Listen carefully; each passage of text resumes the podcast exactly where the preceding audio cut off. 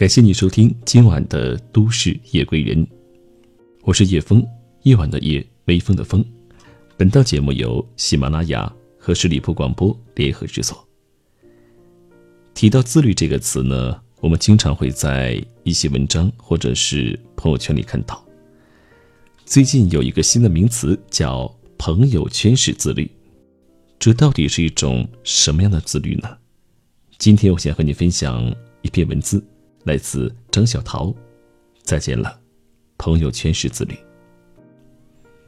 学妹小娜大学毕业五年了，她先后换过不下十份工作，涉及销售、培训和新媒体等行业。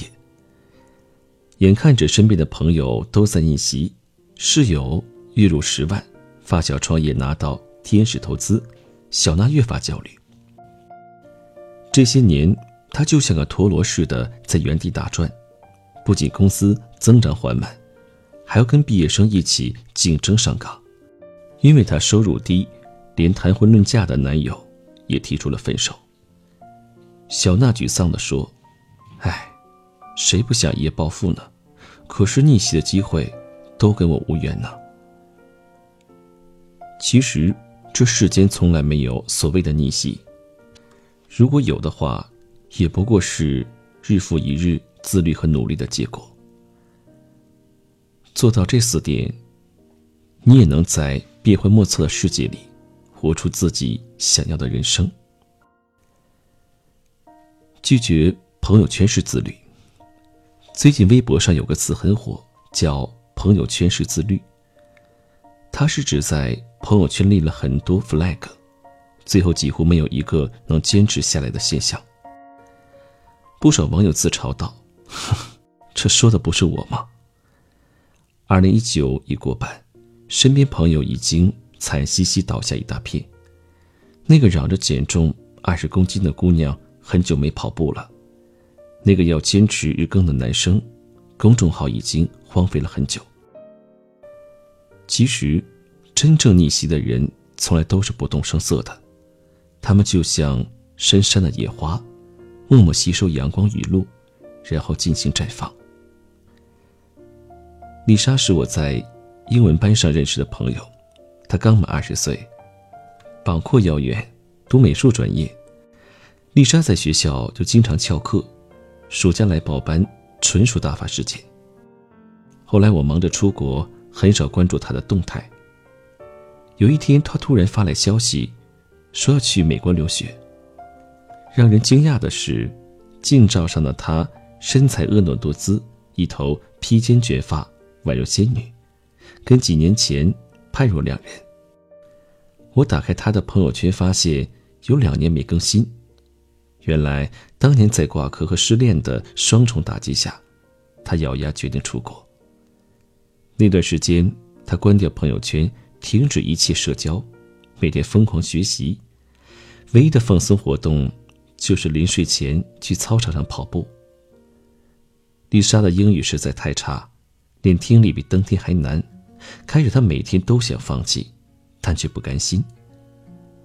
当室友们疯狂追剧玩游戏时，她把自己关在图书馆里刷考题、看英文电影、找外教练口语。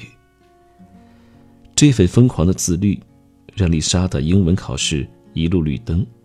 长期坚持跑步，他甩掉了几十斤赘肉，晋升到女神行列，谁是华丽的逆袭了。他说：“人们常说梦想要昭告天下，但真正自律的人，根本没时间发朋友圈。”深以为然。大多数成功者，几乎都是经历过一段痛苦而落寂的时光。熬过那段黑暗的岁月，你才能快速提升技能，磨练心性，从而扭转命运。那些只是看起来很努力的朋友圈式自律，永远无法让我们摆脱困境，走出迷茫。唯有真正自律的人，才能实现人生的逆袭，做让未来增值的选择。如今有不少人。急于改变现状，很容易被周遭的环境裹挟着前进。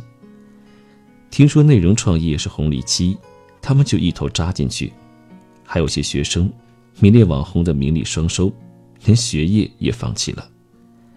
一旦随波逐流，人生就缺乏主见和判断力，很难做出正确的选择。人生说到底就是由一系列的决策组成的。你选择什么职业，和什么样的人共度余生时，都决定了我们的人生走向。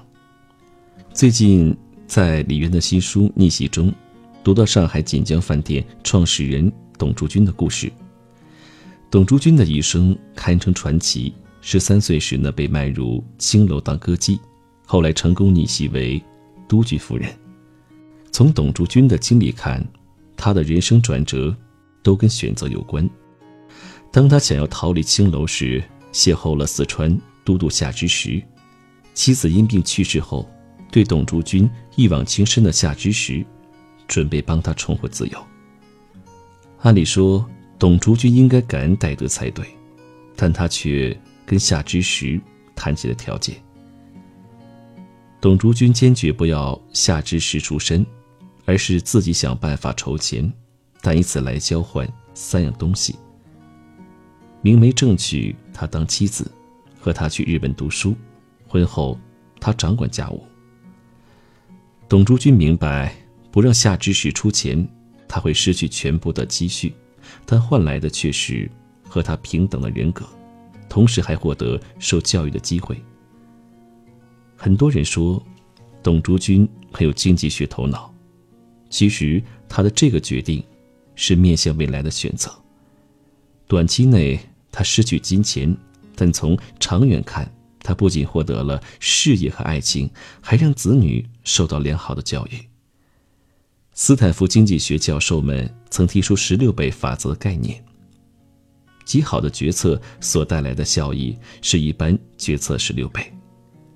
在人生的十字路口，我们的每个决定都可能对未来造成深远影响。无论身处何种处境，只有清晰了解自己的现状和目标，我们才能找到未来的方向，从而做出持续增值的选择。付出极致的努力。电影《爆裂鼓手》讲述一个有着爵士鼓梦想的少年安德鲁在。魔法导师弗莱彻的指导下，突破极限，不断超越自我的热血故事。在练习中，为了让安德鲁追求极致的完美，弗莱彻说：“在英语中，再也没有哪个词比 ‘good job’ 更害人的了。”弗莱彻虽然苛刻，但在现实中，普通人确实只有通过极致的努力，才有可能实现逆袭。刚毕业时，公司研发部有个助理阿丽，她来自偏远山区，大专学历，个头不高，笑容腼腆。他的工作很简单，每天做新产品的性能测试，然后做记录。部门同事们都踩着点下班，但阿丽总是在实验室里忙个不停，要么就是上网查资料。同事嘲笑他太傻，拿那么一点工资。工作做的差不多就行了。可阿丽从不言多，一如既往的醉心于研究。他的工作表格密密麻麻，除了常规记录外，他还会关注每批次材料的细微差异、国外最新研究报告的数据等。一年后，他竟然不声不响地研发出最新的材料配方，为公司节省了至少百分之五的成本。很快，他就被提为部门经理。公司翻了几倍。阿丽当年的那些同事，依旧还在流水线上挣扎，他已经逆成为高层管理。正如稻盛和夫所说：“平平常常的努力，不管是企业还是个人，都不可能获得理想的成果。只有付出不亚于任何人的努力，人生和事业才会柳暗花明，迈向真正的成功。”经常有人感慨。这世间幸运的人少之又少，可事实上，老天手中握着大把的运气，只等着分给那些不懈努力的人。如果说逆袭也是一种幸运的话，那也只有那些脚踏实地、愿意付出极致的努力的人，才配得上最好的运气实现人生的逆袭，保持终身成长。电影《无问西东》中曾提到，民国时期清华的四大导师，梁启超便是其中之一。生于乱世，没有显赫的家世和良好的教育环境，梁启超凭什么能成为国民第一启蒙大师呢？李渊老师在逆袭中给出了答案：梁启超是一个终身学习者。他自幼就熟读四书五经，青年时代大量阅读西方经典书籍，广交挚友。经年累月的学习和践行，让梁启超逐渐蜕变成为一个学贯中西的博学家。所谓终身学习，不是为了满足自己的虚荣心，而是为了在一个。不断变动的时代中，能够活出自己的人生。德韦克教授说：“终生学习的人都具备成长性思维。成长型思维的人相信能力可以培养，成功需要不断学习才能实现。面对多变的世界，我们也要像梁启超一样，保持终身学习的姿态，不断超越自己，这样才能抓住机遇，实现。”人生的逆袭。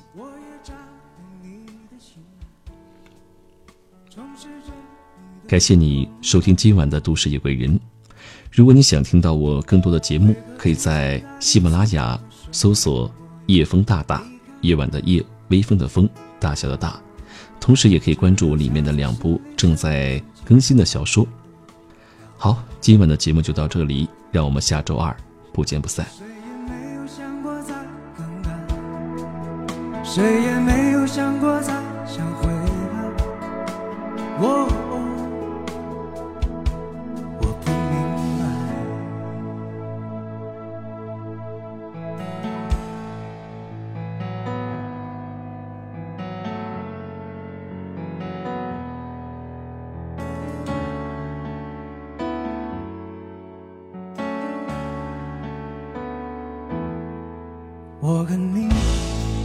不应该制造感觉表达爱试探未知和未来相信那胡言一派当天空暗下来当周围又安静起来当我突然梦里醒来就等着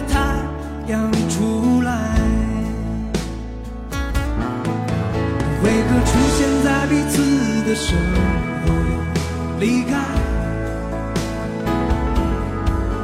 只留下在心里深深浅浅的表白。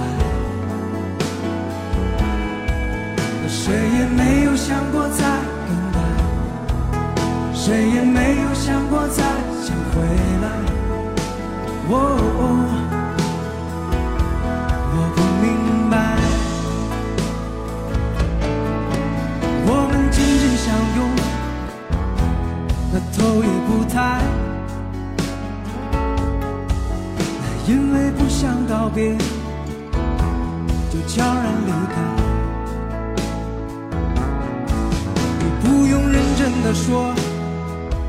多舍不得